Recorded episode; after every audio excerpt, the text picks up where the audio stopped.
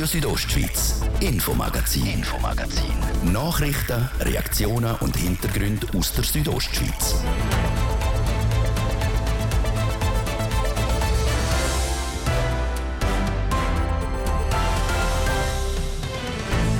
Noch 999 Tage und dann geht's los mit dem eidgenössischen Schützenfest Chur Graubünden.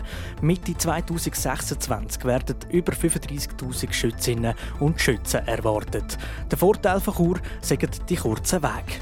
Chur Standort zentral gelegen, gute Parkplatzmöglichkeiten, gute Schussanlagen, Militärschussplatz, das ist für uns wichtig sagt der Hubert Tomaschett, Leiter Schiessen beim Schützenfest. Mehr zum grossen Schiess- und Volksfest gibt es gerade nachher. Und der Rutsch in Schwanden hat Haufen Häuser entweder komplett zerstört oder sind voll Schlamm und Dreck. Die Versicherungen müssen jetzt greifen. Eine davon ist die Glarner Sache. Auch für die ist der Rutsch in Schwanden etwas Spezielles. Das ist nicht ein wahnsinnig grosses Ereignis, es ist überschaubar von der Fläche, aber es ist außergewöhnlich in der Art und Weise und vor allem wird es auch summenmässig sich äh, zu Buch schließen, summenmässig eines der grössten Ereignisse in den letzten zehn Jahren sein sagt Hans-Oli Leisiger von der Glarner Sache. Für was schon Geld geflossen ist, gehört ihr im Infomagazin vom Montag, 11. September 2023. Mein Name ist Dies Fritschi. Ich wünsche einen ganz schönen Abend. In weniger als drei Jahren wird Graubünden zum Mekka für Schusswaffenbegeisterte. Das zeitgenössische Schützenfest findet dann in Chur und auf weiteren Bündner Schiessplätzen statt. Das Organisationskomitee hat 999 Tage vor dem Event heute eine Pressekonferenz gegeben. Der Bericht von Immanuel Giger. So ähnlich wird es während vier Wochen im Sommer 2026 zu Chur und anderen Bündner Gemeinden tönen. Das Zeitgenössische Schützenfest, kurz ESF, wird dann nämlich zu Graubünden durchgeführt. 36.000 Schützinnen und Schützen werden erwartet. Dazu kommen nochmal ein Haufen Fans. Das Schützenfest hätte für den Kanton eine grosse Bedeutung, meint der OK-Generalsekretär, OK Karl Frischknecht. Es sind äh, rund 14 Millionen, die man da investiert und nachher werden nochmal etwa die gleiche Summe werden nachhaltig investiert von Schützinnen und Schützen und von Besucherinnen und von Besuchern, die in den Kanton Graubünden kommen. Und der Kanton Graubünden ist ein Ausflugskanton. Das heißt, in der Regel bleiben dann die Schützinnen und Schützen noch ein paar Tage da und besuchen unsere schöne Umgebung.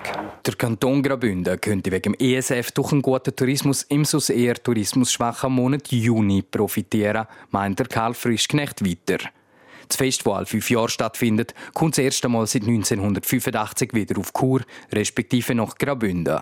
Anders als früher findet das ESF im 2026 dezentral also an verschiedenen Orten statt, wobei Chur das Zentrum sei. Und jetzt kommt das Dezentrale. Das Dezentrale ist viel nachhaltiger als das zentrale Schützenfest. Das letzte zentrale Schützenfest, das wir hatten, war das Wallis im 15. Dort hat man 6,5 Millionen für temporäre Bauten, Aufstellen und Abbrechen gebraucht. Und die möchten wir lieber investieren in Anlagen, die unsere Schützenvereine weiter brauchen können. Das macht das Schützenfest auch nachhaltiger und umweltverträglicher, meint der OK-Generalsekretär. Außerdem würde das OK möglichst auf regionale Produkte für das eidgenössische Schützenfest. Neben den ganzen Möglichkeiten für Schützinnen und Schützen möchte das OK vom ESF probieren, die breite Bevölkerung abzuholen, wie der Lukas Kaduff, Verantwortlicher für das Rahmenprogramm, betont. Das mit Veranstaltungen wie mit einem Umzug und Konzert. Dort werden wir am Abend auch hier im Grossraum Rossboda, äh, Oberi auch, in der neuen Eventhalle der Stadt Chur hoffentlich, zwei Konzertübungen mit äh, Eintritt für das breite Publikum natürlich organisieren. Es ist denkt, dass es ein Begegnungs- oder zwei Begegnungsübungen wird. Der eine eher für die Jüngeren und der eine eher für die Schützengeneration, so dass man sich begegnen kann, dass man runterkommen kann. Ein tolles Wochenende Wochenende erleben kann. Nebst dem Fest kann sich die Kurbevölkerung schon mal auf einen Monat einstellen, wo sechs Tage in der Woche jeweils zwölf Stunden durchgeschossen wird. Die Veranstalter rechnen mit 2,5 Millionen Schuss, die am Schützenfest verschossen werden. Es könnte also laut werden im Juni 2026. Die Stadt Chur zahlt 1,6 Millionen Franken an den Grossanlass. Das Eidgenössische Schützenfest ist einer der grössten Schweizer Sportanlässe im Jahr 2026. Und das eben gerade auch in Chur. Der Livio Biondini über weitere Aspekte von dem Fest.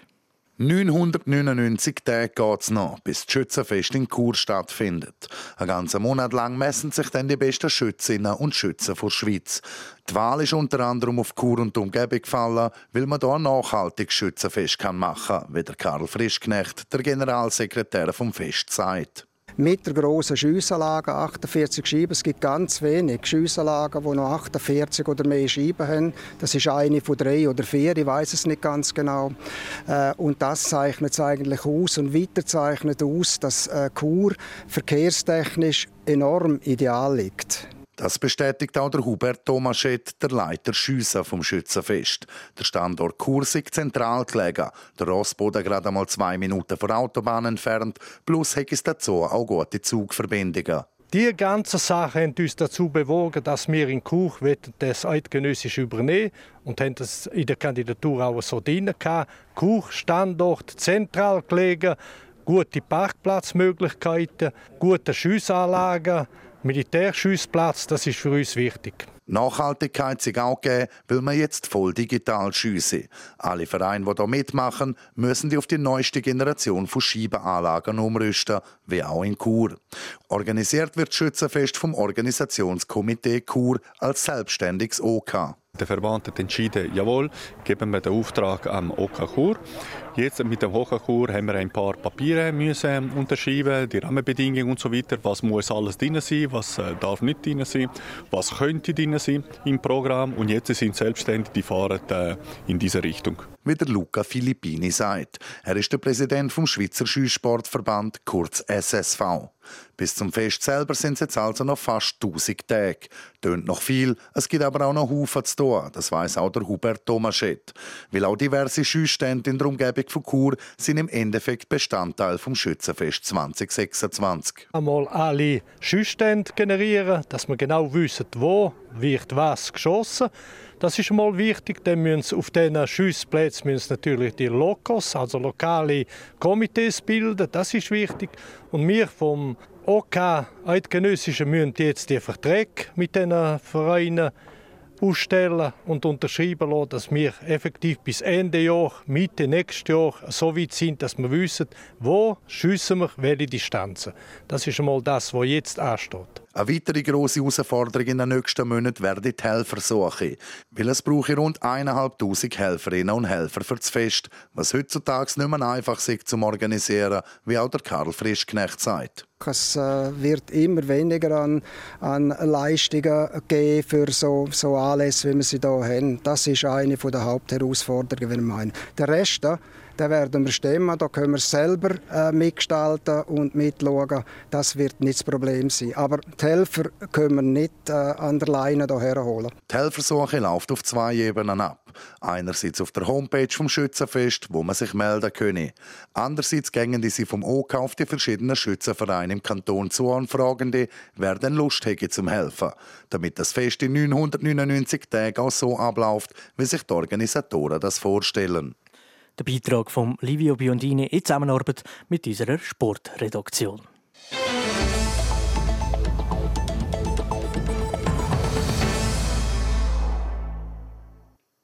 Teils Häuser stehen gar nicht mehr, andere sind mit Schlamm gefüllt und regelrecht zugekleistert. Der Erdrutsch in Schwanden hat grosse Schäden beim Hab und Gut der betroffenen Leute verursacht. Der Schaden kann aber immer noch nicht abgeschätzt werden, weil das Gebiet nach wie vor instabil und somit gefährlich ist. Und natürlich geistert die Frage um, wie es versicherungstechnisch aussieht. Bei der Glarner Sachversicherung gibt es zwei Arten. Das ist zum einen die Gebäudeversicherung, wo alle Häuser im Kanton Glaris obligatorisch bei ihnen versichert sind. Und dann gibt es noch die Wettbewerbsversicherung, zum Beispiel der Hausrat. Der Rutsch in Schwanden sei für die Glarner Sache etwas Spezielles, sagt der Hans-Ueli Leisiger. Er ist Vorsitzender in der Geschäftsleitung der Glarner Sachversicherung. Es ist ein außergewöhnliches Ereignis. Wir haben in den letzten 10, 15 Jahren immer Glück gehabt, dass wir kein grösseres Schadenereignis hatten. Das ist nicht ein wahnsinnig grosses Ereignis, es ist überschaubar von der Fläche, aber es ist außergewöhnlich in der Art und Weise und vor allem wird es auch summenmässig sich äh, das Buchschluss summenmässig eines der grössten Ereignisse in den letzten 10 Jahren sein. Genau über diese Summe herrscht grosse Unsicherheit. Bei den versicherten Leuten, aber auch für die Versicherung selber, sagt der Hans-Uli Leisiger. Denn bei vielen Objekten können wir nur Vermutungen anstellen, wie beschädigt die sind. Und dann kommt es noch darauf an, wo man versichert ist. Also zuerst mal alle Gebäudeeigentümer sind bei uns versichert. Wir werden für die Schäden im Rahmen der Versicherungspolice aufkommen. Wenn es dann um den Inhalt geht, also Betriebsvorhaben und Hausrat, dann hat jeder eine freie Wahl, welchen Versicherer er wählt und muss sich auch an den Versicherer wenden. Ein Teil davon ist bei uns und die werden wir bedienen, mit denen sind wir bereits im Kontakt. Gewisse Gelder sind auch schon geflossen. Bei den Gebäudeschäden zwar noch nicht. Das will man nicht abschätzen, wie beschädigt die genau sind. Im Bereich von Hausrat haben wir bereits erste Geldflüsse bei uns. Das heißt, äh, wenn ein Objekt nicht mehr benutzbar ist, gibt es eine sogenannte Mehrkostenentschädigung für erhöhte Lebenshaltungskosten wie Miete, Verpflegung, äh, natürlich auch erste Anschaffungen. Die Leute haben zum Teil mit dem, was sie im Körper hatten, müssen flüchten und haben überhaupt nichts. Da haben wir erste Zahlungen geleistet. Der Hans-Uli Leisiger sagt auch, dass die Glarner Sache sehr früh an Informationsanlässe mit einbezogen worden sei und man sei in ständigem Kontakt mit dem Gemeinsführungsstab. Auf Kritik in den sozialen Medien, die sagen, dass alles zu langsam geht und man allgemein nicht vorbereitet gewesen sei, sagt er Folgendes. Vorne Entscheidungen fällen ist schwierig, hinterher kritisieren, was entschieden wurde, ist, einfach. Ich glaube, was wir gesehen haben, ist, dass rechtzeitig äh, die wichtigsten Maßnahmen getroffen worden sind, dass der Gemeinsführungsorganisation Organisation funktioniert hat und aus unserer Sicht gute Arbeit macht. Und wie das weitergeht, werden wir in den nächsten Tagen sehen. Auch wenn die Gebäudeschäden finanziell abgesichert sind, kann es zum Problem kommen beim Wiederaufbau. Zum Beispiel, wenn das betroffene Gebiet als rote Zone eingestuft wird. In dem Fall ist eine andere Lösung notwendig. Die Glarner Sache werde bei dieser Diskussion aber auch dabei sein.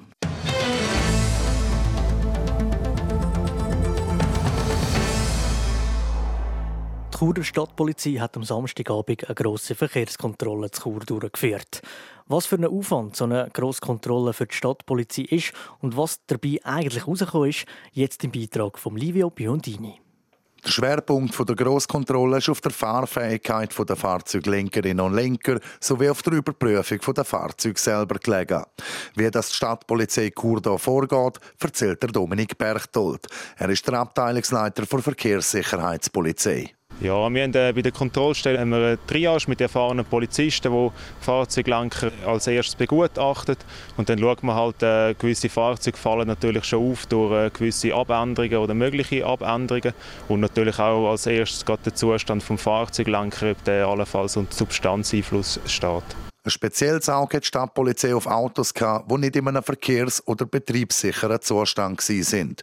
Unter anderem auch, weil sich die Churer Bevölkerung über die Lärmbelastung beschwert hat.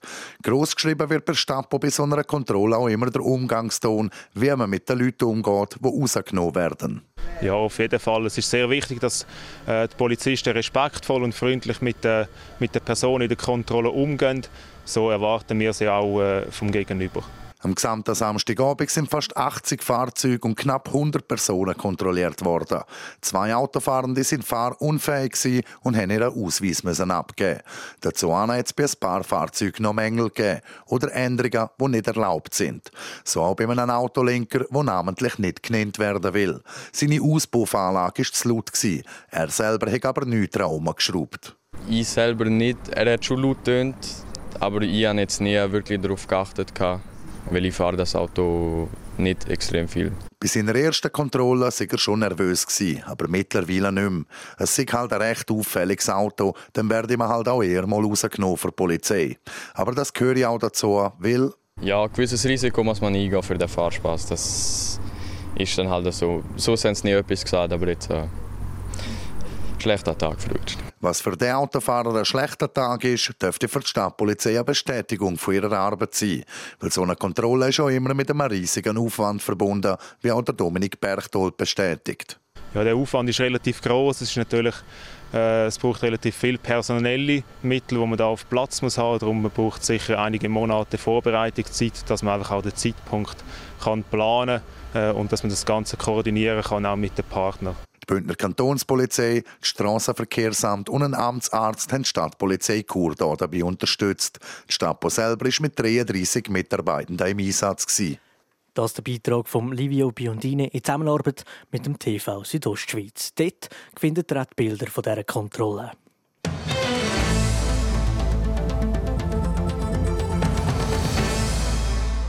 Es ist halb sechs. Jetzt sagt euch Jessica Müller, was das Wetter noch alles vorhat und im Verkehr, wo man ein bisschen Geduld muss haben Das Wetter präsentiert von disco-fox.ch. Die Tanzschule in Chur für Partyspaß. Jetzt mit neuen Kürzen, damit du auf jedem Fest daheim bist. Auf disco-fox.ch. Ein richtig schöner Sommerabend haben wir heute. Es bleibt freundlich und warm, abgesehen von ein paar harmlosen Wolkenfeldern. Der Dienstagmorgen startet auch noch mal recht sonnig. Im Laufe des Tages ziehen dann aber ein paar Wolken mehr auf. Und es kann auch regnen und gewittern, das vor allem im Norden. Dazu gibt es morgen maximal 28 Grad in Katzis, 24 Grad in Disentis und 21 Grad in Samada. Verkehr präsentiert von der Züst AG in Chur. Ihre Fachmann für Dienstleistungen im Bereich Elektrowerkzeug. züstag.ch es staut immer noch auf der A13 San Bernardino Richtung Chur zwischen Rotenbrunnen und Reichenau, das wegen Verkehrsüberlastung.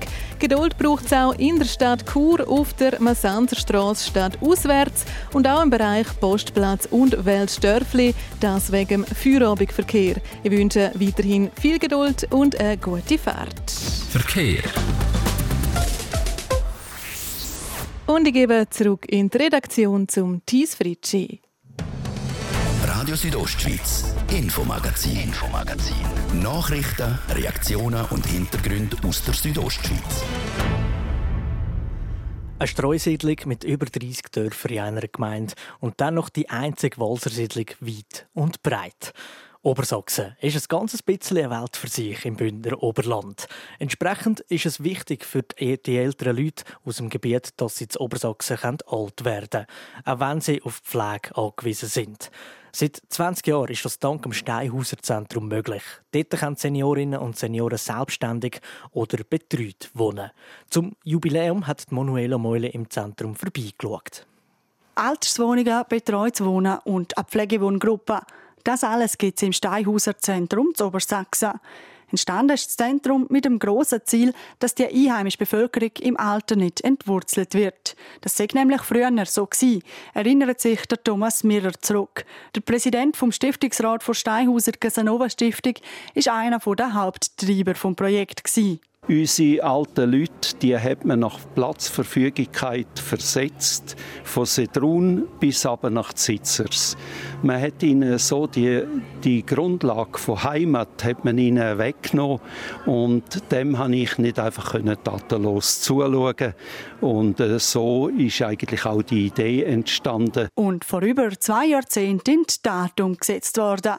Im September 2003 ist das Steinhauser Zentrum eröffnet worden. Der Thomas Mirrer kann sich noch genau an den Moment erinnern. Die erste Bewohnerin, die sehe ich immer vor mir, wie sie da reinkommt in die äh, Eingangstür. Und danach ist für mich klar das äh, Schauen, dass so ein Betrieb aufgebaut wird, ist das eine. Aber das andere, da sein, Tag und Nacht, für die Person, das ist die verantwortungsvollere Aufgabe. Und das hat mich eigentlich schon sehr berührt. Der zweite Aspekt, der macht das Zentrum jetzt schon seit zwei Jahrzehnten mit Erfolg. Das sagt nicht nur der Stiftungsratspräsident selber, auch die Bewohnerinnen und Bewohner schätzen das Angebot. So auch Henrietta Gaderas. Das ist schön, dass man da alles hat, was man braucht. Sie kommen, wenn man es braucht, jederzeit.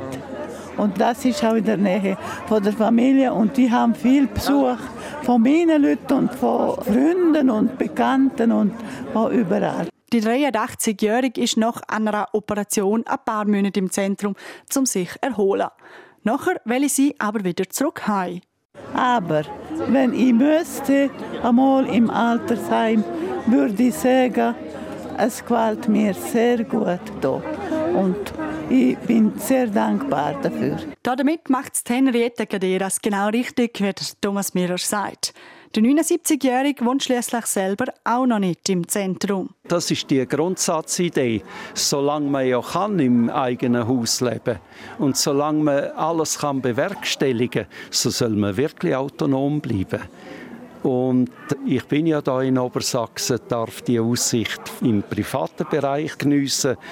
Und ich denke, irgendwo ein Platz in irgendwelcher Wohnung von unserem Angebot, da werde ich wohl noch Unterschlupf finden. Das aber erst, wenn es so weit ist. Wenn es nicht äh, sein muss, noch nicht. Neben dem 20-jährigen Jubiläum hat das Steinhauser Zentrum gestern auch noch gerade einen Neubau eingeweiht mit 15 Wohnungen für die älteren Leute aus der Region. Sport. Das Wochenende ist die Unihockey-Saison wieder losgegangen. Natürlich auch für Teams aus der Region, Dies Fritschi. Genau, letztes Jahr sind sie nur knapp am Abstieg vorbeigeschrammt. Diese Spielzeit soll es besser werden für Chur Unihockey. Der Anfang der ist nicht so glückt, aber es gibt auch Positives zum Mitnehmen. Unsere Sportredaktion war vor Ort, der Beitrag von Livio Biondini. Viel schwerer kann man wohl nicht in die Saison starten. Nämlich mit dem Auftaktspiel gegen den amtierenden Meister und Rekordsieger der Schweizer Liga, Wieler Ersiga. Und dennoch, Chur hat sich phasenweise sehr stark präsentiert. Im ersten Drittel sind Churer sogar in Führung gegangen und auch lange auf Augenhöhe gewesen. Dann hat der Meister aber aufgedreht und das Spiel ist gekippt. 4 zu 7 verliert Chur Unihockey schlussendlich. Für den Churer Spieler, der Daniel Scheschulka, so erklärbar. Ja, also genau das Gefühl habe ich, dass wir sehr wahrscheinlich volle, quasi volle Kraft gegeben in den ersten Drittel. Und nachher sind wir ein bisschen passiver geworden. Und ja, aber ich muss auch sagen, dass Wieler hat wie sage ich, von zweiten auf dritten Gang geschaltet und dann hat man gesehen, die sind, sind immer ein bisschen schneller als wir. Wir sind aber ein bisschen spät gewesen. Also eigentlich ja, die zweite Drittel, muss ich sagen, hat Willer recht dominiert. Darum sind wir eigentlich froh, gewesen, dass es vom Resultat her so war, wie es war. Aber eben, mit Wieler Ersiga hat Chur einen der härtesten Gegner zum Start überhaupt gekriegt. Das weiß auch der Daniel Scheschulka. Hat er selber doch fünf Jahre lang beim Gegner vom Wochenende gespielt. Darum macht die Starkleistung auch Mut und gibt Selbstvertrauen für den weiteren Saisonverlauf. Genau, darum ich habe das Gefühl, es ist auch wichtig für uns, dass wir gut gestartet haben.